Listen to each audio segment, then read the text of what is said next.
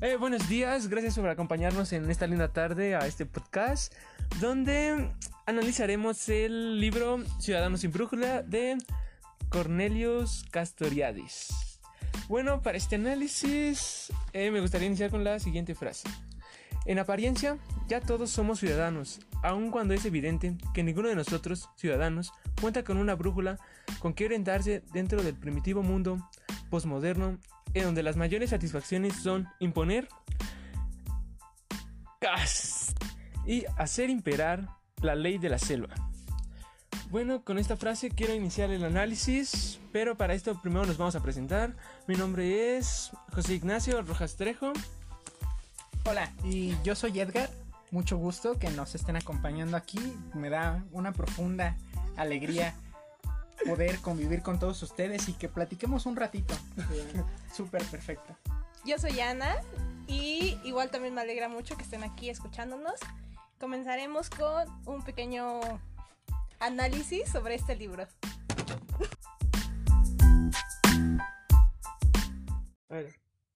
Bueno, hola querido público, ¿cómo están?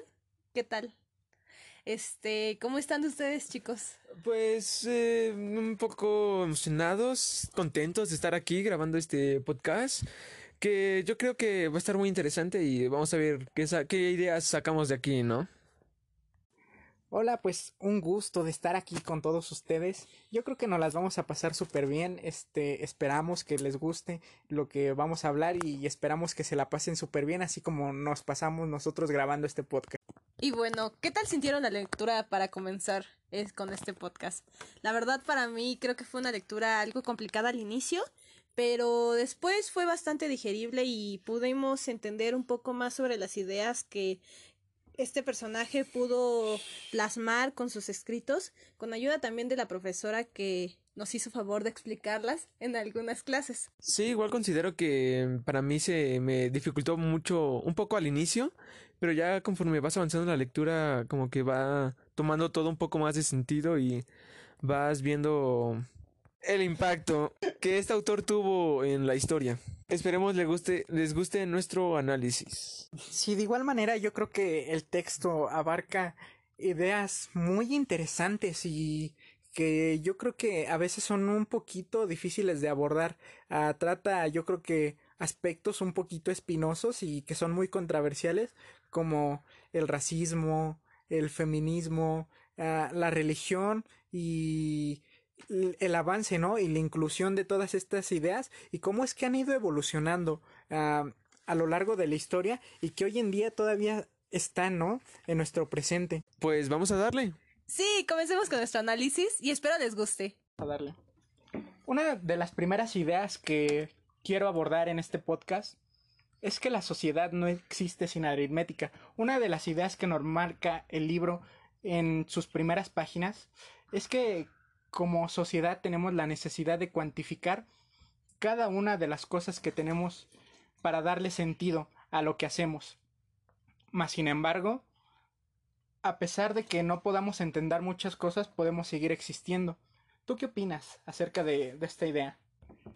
Bueno, considero que es muy interesante lo que, lo que menciona mi compañero y estoy de acuerdo con él. Siempre el ser humano ha estado en busca de darle sentido a todo su entorno, a querer medirlo y entenderlo, porque pues así es la naturaleza, ¿no? No, no podemos dejar algo eh, en duda, porque si no, no podemos vivir con eso, porque lo desconocido es da miedo al ser humano y siempre buscamos entenderlo o darle un poco de sentido a las ideas de nuestro entorno.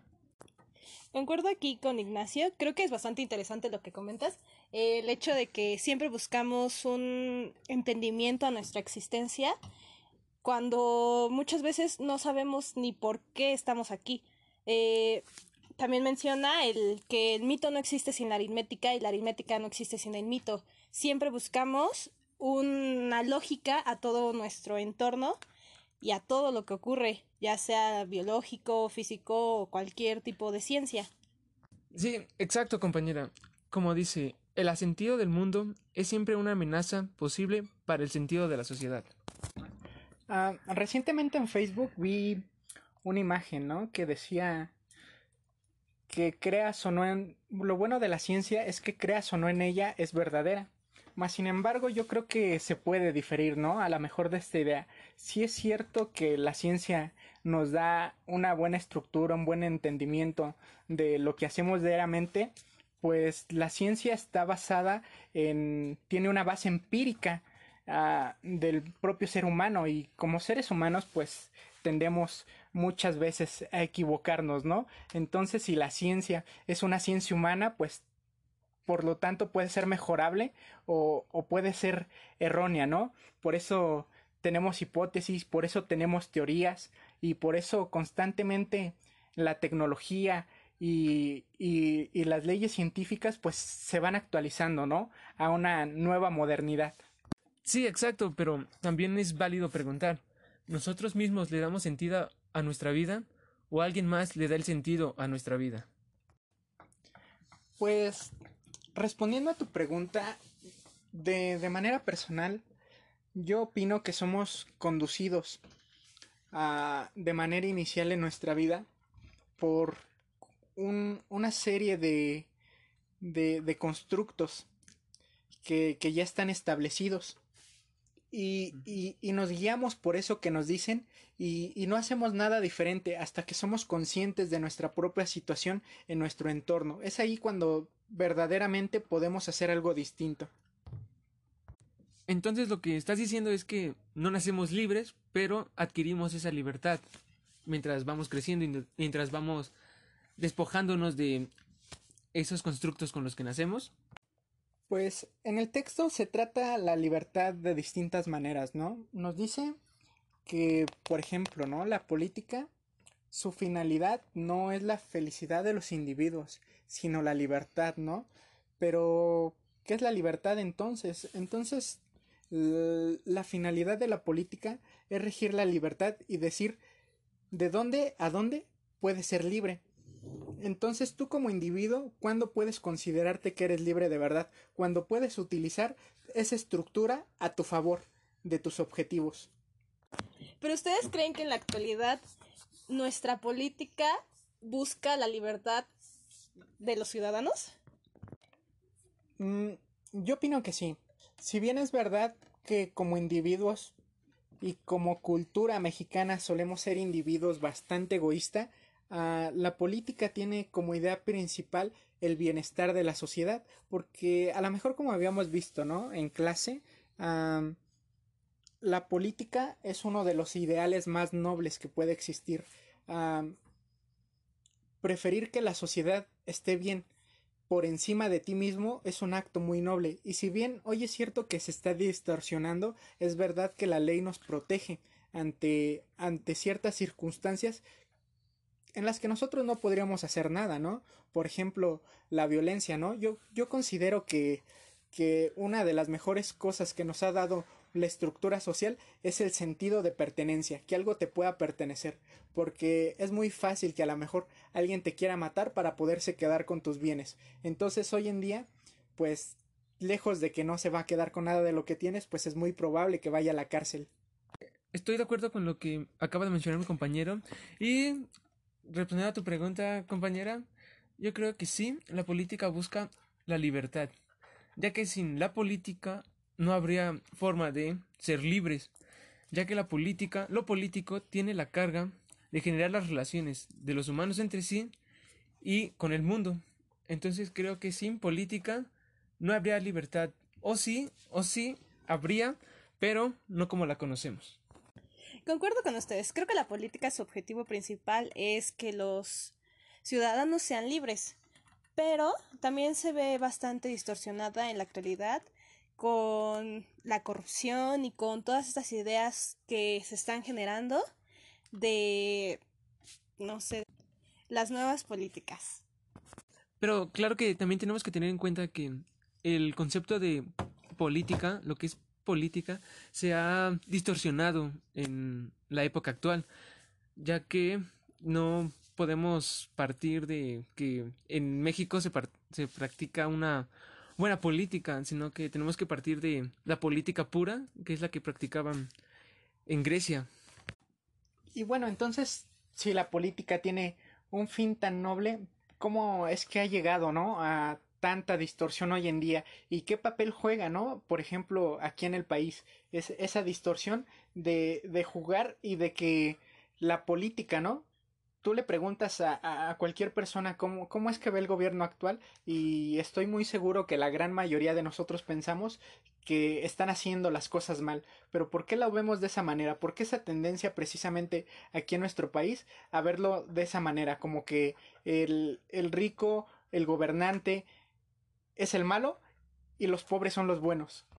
Claro, eso es bastante interesante. Siempre nos han vendido esa idea de que el pobre es el, el bueno, el santo, el que se va al cielo, el que, hay pobrecito, hay que ayudarlo. Y por eso muchas veces el gobierno también da despensas, apoyos, cuando en realidad no, no, a veces no es el fin que se debería, porque enseñas al ciudadano a aceptar, aceptar, aceptar y a solamente a pedir cuando en realidad pues no es tal vez el fin de la política. Y pues yo creo que precisamente, ¿no? Uh, muchas veces nos enfocamos en culpar al gobierno, ¿no? A lo mejor de la situación propia de nosotros como, como sociedad, pero el libro trata un punto que considero que es bastante importante, que es la autonomía. ¿A qué se refiere con autonomía? En nosotros mismos gestionar nuestra propia libertad y, y pensarla de primero de una manera individual y después de manera colectiva. Uh, Probablemente también sea sobre lo que vimos en clase, sobre el héroe y el villano. Eh, buscamos tirar hate y odio hacia una persona para tú quedar bien, como, ay, yo conozco sobre otros países, sobre su democracia, sobre su política, sobre cómo ellos pueden salir adelante y nosotros teniendo todos los recursos, pues no salimos, pero pues es eso, siempre buscamos tirar hate y tener la razón cuando probablemente pues no conocemos lo que el trabajo del político hace día con día. Pero entonces yo te hago una pregunta. Les hago una pregunta. ¿Hay buena política en México? ¿La política que se maneja en México es adecuada y está bien? Yo en lo personal considero que sí hay buena política, pero hay malos políticos. Yo creo que un ejemplo bastante claro podría ser con nuestro presidente actual, ¿no? Yo creo que ahí la gente se divide de forma muy brusca, ¿no? Hacia un lado o hacia el otro. Hay quienes sí. los aman y hay quien lo odia totalmente, lo cual es bastante debatible, ¿no? Porque pues yo considero que se ha visto un cambio, o sea, no sé si bueno, no sé si malo, pero definitivamente se nota que es una administración distinta a la que habíamos tenido con los últimos presidentes. Muchos dicen, no, nah, pues es que la corrupción sigue existiendo. Pues sí, pero pues 100 años de corrupción no desaparecen en dos años. Creo que este cambio también se pudo notar porque antes el PRI y los partidos que antes estaban eran partidos de derecha y con AMLO es un partido de izquierda donde toda la administración y todas las nuevas ideas son totalmente diferentes a lo que ahora estábamos acostumbrados. Pero el libro también habla, ¿no? Sobre si realmente existe la izquierda o la derecha o simplemente es como una capita muy superficial en las que la misma gente siempre está dentro del poder. Bueno, considero que esta separación entre derechistas e izquierdistas no es tan marcada como nos los han plantado y no creo que haya tal separación, o al menos no tan directa como se nos ha hecho pensar. Más sin embargo, yo pienso que a pesar de esto, ¿no? Las diferencias entre, entre gobiernos como que han sido muy marcadas, ¿no? Porque, por ejemplo, con Felipe, este, con Calderón veíamos, por ejemplo, la guerra contra el narcotráfico. Y más sin embargo, cuando entró Peña Nieto, este tema disminuyó bastante. Y ahorita con, con López Obrador puede que no sea algo tan sonado, pero tenemos el tema del huachicol, ¿no? Que, que entró inmediatamente cuando entró López Obrador al gobierno. Pues yo considero que las, diferen las diferencias entre los sexenios no ha sido tan marcada, más bien han abordado desde otro punto de vista, han sabido cómo llegarle al ciudadano para conseguir su voto más que ayudar o hacer un cambio en el México actual. En eso concuerdo, creo que siempre ha existido eh, la aceptación del voto popular por la sociedad, el hecho de que tú aceptes un apoyo o cualquier tipo de despensa que te puedan ayudar y así podrían ser parecidos muchos de los candidatos que han llegado a la presidencia. Pero hay que ser honestos, ¿qué cambios significativos has visto desde el sexenio de Calderón Bacocho Felipe al actual de AMLO? No, no considero que haya visto muchos cambios significativos. Pero bueno, continuando, eh, también menciona el autor que la sociedad no puede hacer más que producir, en primer lugar, individuos sociales conforme a ella, y que a su vez la producen. Esto también es bastante interesante ya que no tenemos ninguna independencia hasta que te das cuenta de ella. No sé si alguna vez han escuchado la, la idea de la instrumentalización, en la que dice que en esta sociedad a los individuos se nos trata como, como instrumentos, supongamos. Un martillo lo utilizas para sacar clavos, ¿no? Pues es lo mismo cuando te defines tú como persona y quieres estudiar una carrera, te especializan para hacer cierta actividad y funcionas como herramienta en la sociedad. Considero que es muy acertado tu comentario, compañero, pero pues no es lo que siempre ha hecho el ser humano, buscar cómo utilizar a los demás, cómo utilizar a su entorno y sacar provecho de ello. Es como buscar siempre la manera en cómo beneficiarnos de eso que utilizamos.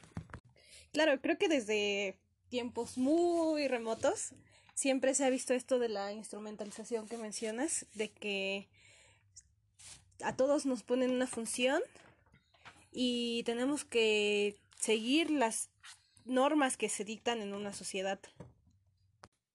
Pues yo creo que esto se da porque de cierta forma, de esta manera entendemos el aprendizaje, ¿no? A través de, de la repetición de, de repetir lo que se nos ha se nos ha entregado, ¿no? Yo recuerdo que, por ejemplo, el semestre pasado, ¿no? Leíamos acerca de la inteligencia y nos decía que, por ejemplo, el factor genético tiene un papel importante, pero tiene aún más importancia el papel cultural, que se te esté heredando culturalmente y de ahí se desarrolla la inteligencia. Por eso es muy común tener ciertos estándares de inteligencia dependiendo de la zona donde tú vivas. Exacto, como dice mi compañero de seguir las normas sociales, porque aquel que no sigue las normas sociales no puede pertenecer a la sociedad, no van a dejar que pertenezca a la sociedad alguien que no cumple ciertas normas. Justo estaba leyendo una parte del libro que dice, mi propia libertad en su relación efectiva está en función de la libertad efectiva de los demás. Esto se me hace muy interesante ya que si yo puedo cumplir con mi función, otro de igual manera puede cumplir con la suya, haciendo que todos tengamos una manera de correlacionarnos y sea más efectiva nuestra relación entre todos. Bueno, entonces, si tratáramos ver este punto desde un punto de vista psicológico en el que tenemos la finalidad de ver por el bienestar social, entonces ¿cuál, cuál sería nuestra función con la gente?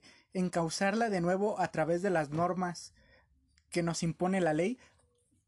Yo considero que ese es nuestro deber como psicólogos, pero también no hay que olvidar que nuestra sociedad inviste al mundo de sentido, le da un sentido tanto para los demás como para nosotros, nos nos da un qué hacer y qué ser. Claro, somos seres biopsicosociales en el cual tenemos influencia de lo biológico, de lo psicológico y también de lo social. Entonces, creo que nuestro deber como psicólogos es guiar a la persona a que pueda vivir una vida plena y ayudarlos a encontrar su felicidad que ahorita también podemos abordar. Y bueno, la felicidad se puede abordar desde muchos puntos de vista diferentes, ¿no? Porque pues a lo mejor como nosotros podemos entender, pues la felicidad es distinta para, para cada individuo, pues ya que es intersubjetiva. Cada uno la visualiza a su manera. Ah, veíamos en sesiones anteriores, ¿no? la felicidad para alguien que es pobre, pues probablemente es el dinero. Para el enfermo, probablemente es la salud.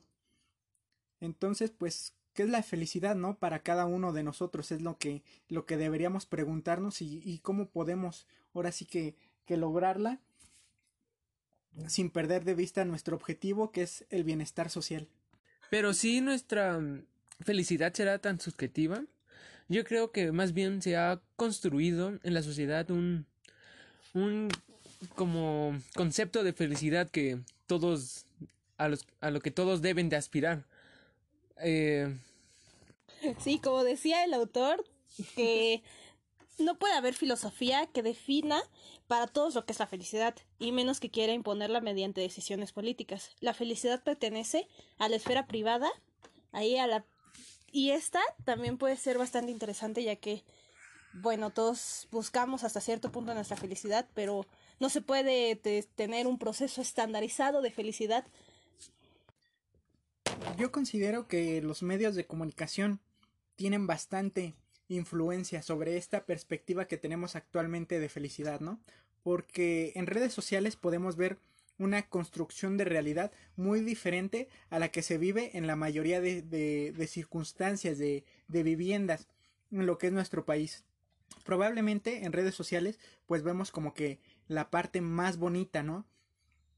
Que es muy poca la que lo vive, ¿no? Entonces, mediante esa construcción, ¿qué tanta influencia tienen las redes sociales en lo que nosotros consideramos que es la felicidad actualmente? Bueno, yo considero que más que los medios de comunicación, los aparatos ideológicos del Estado tienen que ver en esa conceptualización de la felicidad, ya que cada aparato tiene su finalidad para la felicidad. En la religión es ser un buen católico, en, la, en el escolar es ser un buen estudiante y en el familiar es ser un buen hijo. Entonces creo que depende de en qué aparato quieras, en, qué aparato te, te influencia a ti, es la forma en la que vas a querer alcanzar esa felicidad. Claro, creo que también es bastante interesante lo que comentas sobre el contexto eh, y sobre las creencias que cada uno tiene.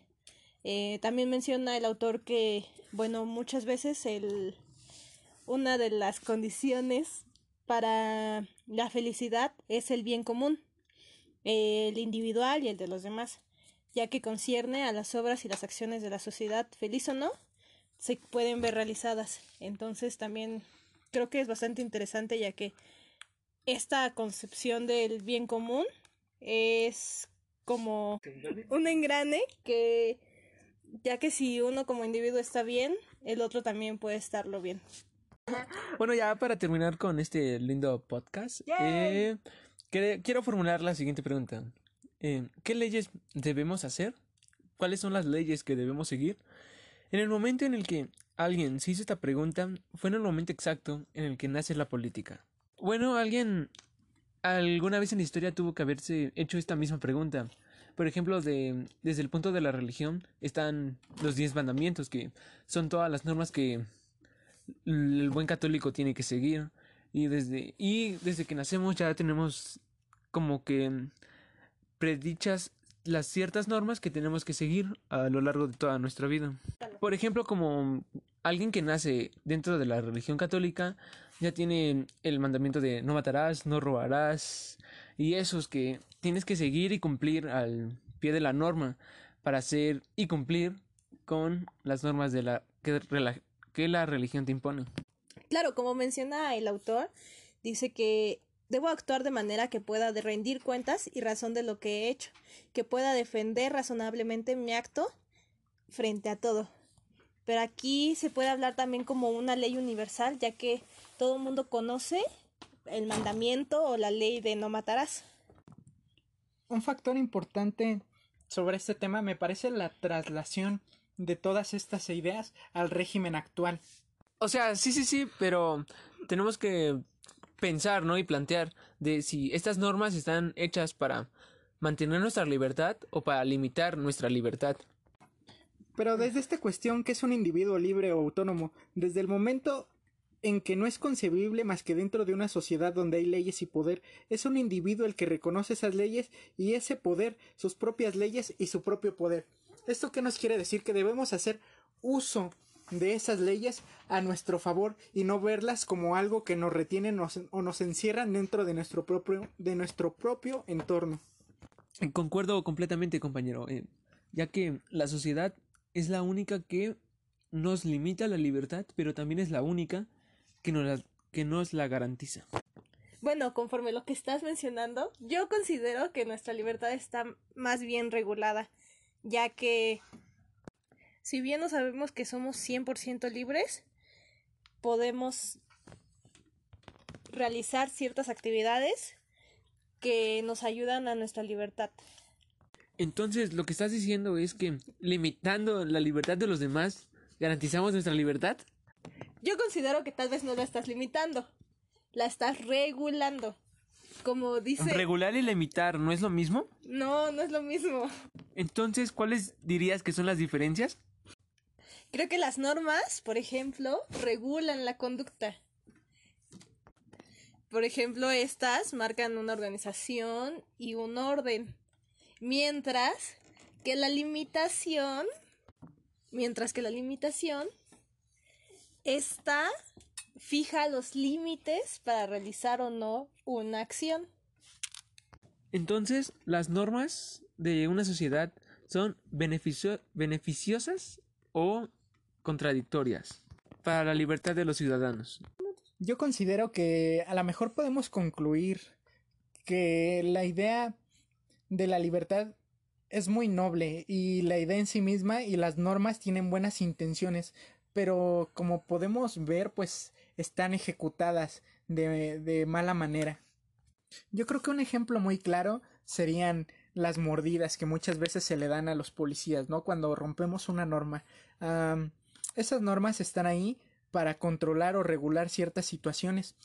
Y sin embargo, tanto la autoridad como nosotros como individuos nos saltamos esas normas y damos a lo mejor un dinero por evitar esa esa infracción y el policía hace como que no la vio.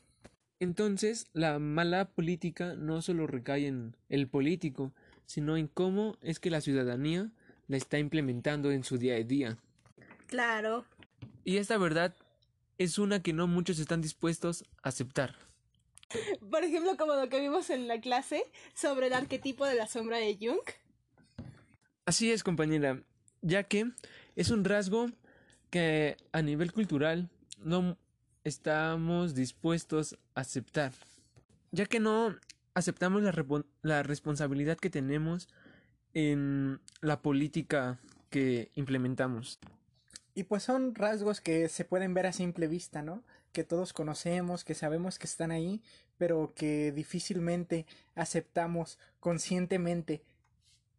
Y siempre buscamos a quién echarle la culpa más que voltear a nosotros mismos y asumir esa responsabilidad que nos toca como ciudadanos. Sí, pues muchas veces culpamos a nuestra cultura que nos han enseñado a hacerlo desde chiquitos y lo hemos visto tan normalizado que no lo vemos malo. Una moraleja que me parece interesante acerca del tema es algo como lo que se ve en el Mago 2, donde nuestros personajes emprenden un viaje en busca de algo que ellos pensaban que les hacían falta pero al final todos se dieron cuenta que lo que ellos buscaban ya estaba en ellos, y más bien aceptaron lo que eran y su propia realidad. Y al hacer esto, creo que podríamos avanzar como sociedad, podríamos desarrollar mejor nuestro entorno y no solo esperar a depender de que los políticos hagan lo correcto o que se, se dignen a ver por nosotros.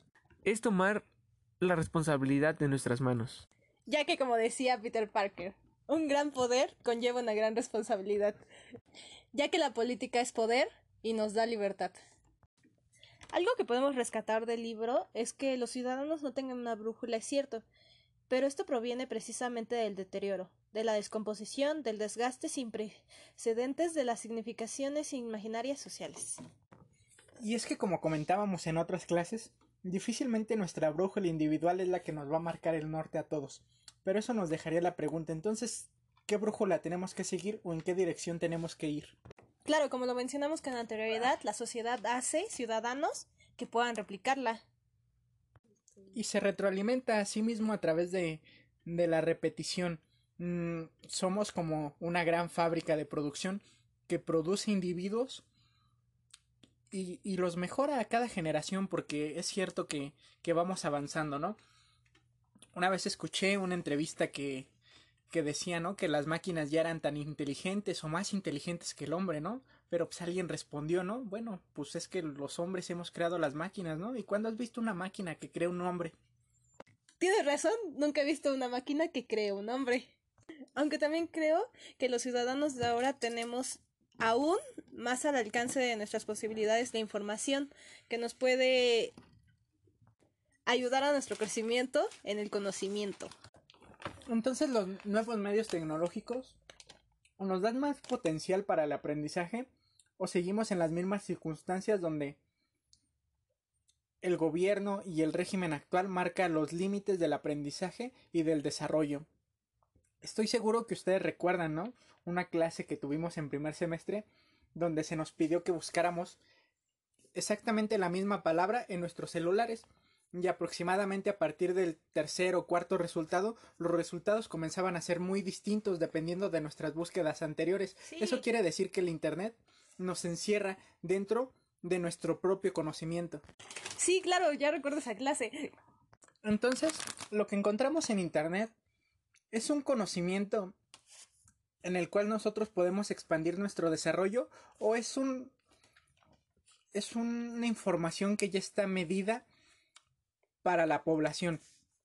Como podemos ver, hay redes sociales, ¿no? Como Facebook, que en su inicio permitía que subiéramos cualquier tipo de contenido y poco a poco la censura ha hecho que se vaya enfocando a otro tipo de contenido. Claro, como por ejemplo lo que hablábamos anteriormente, que las normas nos limitan, pero también nos regulan.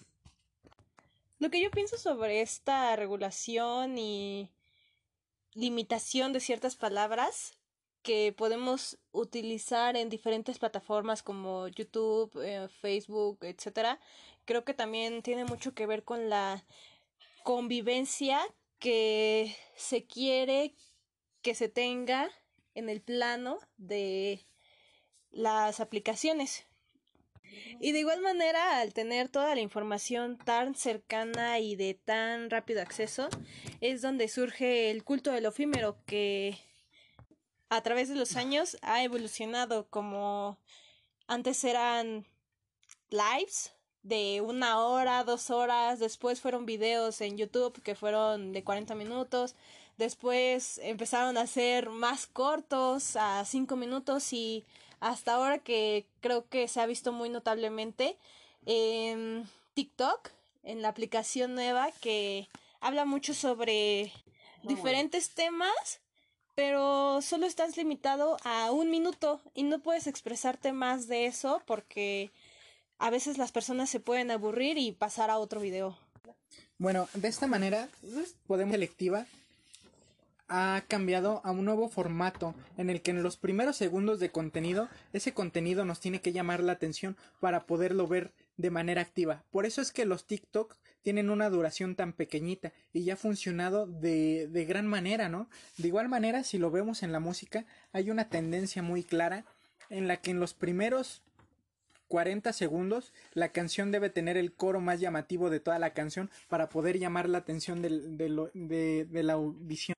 Claro, esto por ejemplo de la música que mencionas, lo vemos muy reflejado en, por ejemplo, la crítica que se le dio a Freddie Mercury al, al poner la canción de Bohemian Rhapsody que, que constaba de 7 minutos y no se la querían aceptar porque era una canción demasiado larga hasta que después se dieron cuenta que era una obra de arte y todo el mundo la aceptó. Pero pues todo el mundo desde ese entonces ya empezaba a surgir la cultura de lo efímero y de todo quererlo rápido y escuchar una canción muy corta porque no valía la pena durar que durara tanto.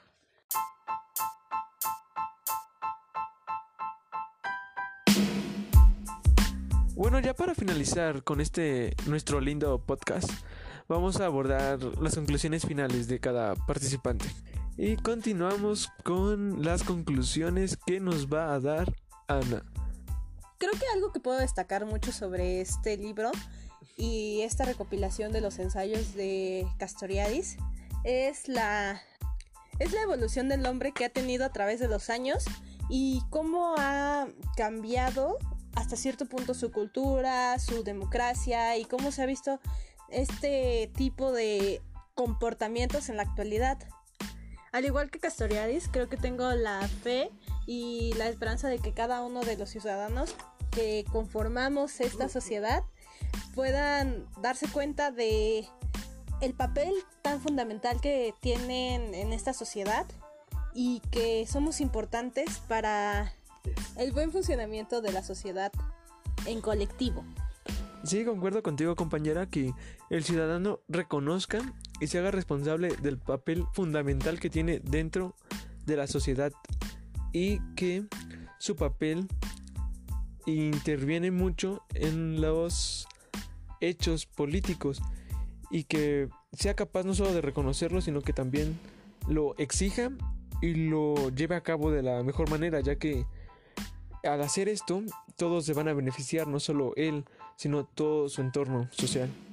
Sí, exactamente, como mi compañero dicen, cuando tú estás bien, pues puedes brindar bienestar a las demás personas y yo creo que es una función vital en nuestra carrera que, que tengamos un bienestar tanto emocional como físico como social para poder brindar bienestar y poder velar por ese bienestar en la sociedad. Yo, mi conclusión sería que yo, al igual que Gasteriadis, esperaría que el ciudadano no solo se dé cuenta y reconozca su libertad, sino que con ella beneficie a la sociedad y a su entorno. No que haga solo mal uso de su libertad, sino que la aplique como debe de ser y para lo que debe de ser. Esa sería a grandes rasgos la conclusión que es algo de Clastoriats. Sí, creo que es bastante interesante lo que mencionas. Ahora existe mucha gente individualista que no piensa en el bienestar ajeno y de igual manera no se fija en los derechos ni en las leyes que están ocurriendo actualmente. Algo que yo creo que está muy en tendencia actualmente es lo que hablábamos, ¿no? De la generación de cristal. La gente actualmente tiende a ofenderse por cosas que antes no, es, no eran así, pero como podemos ver, pues la, la, cultura, ¿no? Cambia a través, a través de las generaciones. Y yo pienso que más bien, en lugar de tratar las cosas con delicadeza, deberíamos decirlas con todo su nombre para estar consciente de lo que son y no más bien tratar de ocultarlas y de minimizarlas. Tienes toda la razón. Sí, mi conclusión es que este podcast estuvo padrísimo.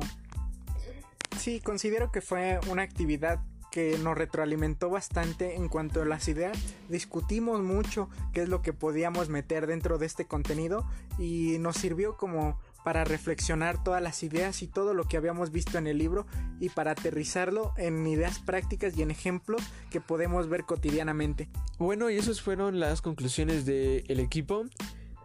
Bueno, es que agradecemos que se hayan tomado la molestia de escucharnos en esta linda tarde, que la hayan disfrutado, que la hayan pasado bien y que sobre todo les haya servido para reflexionar sobre el mundo, el entorno y sobre la actualidad Gracias por escucharnos y nos vemos en el siguiente capítulo.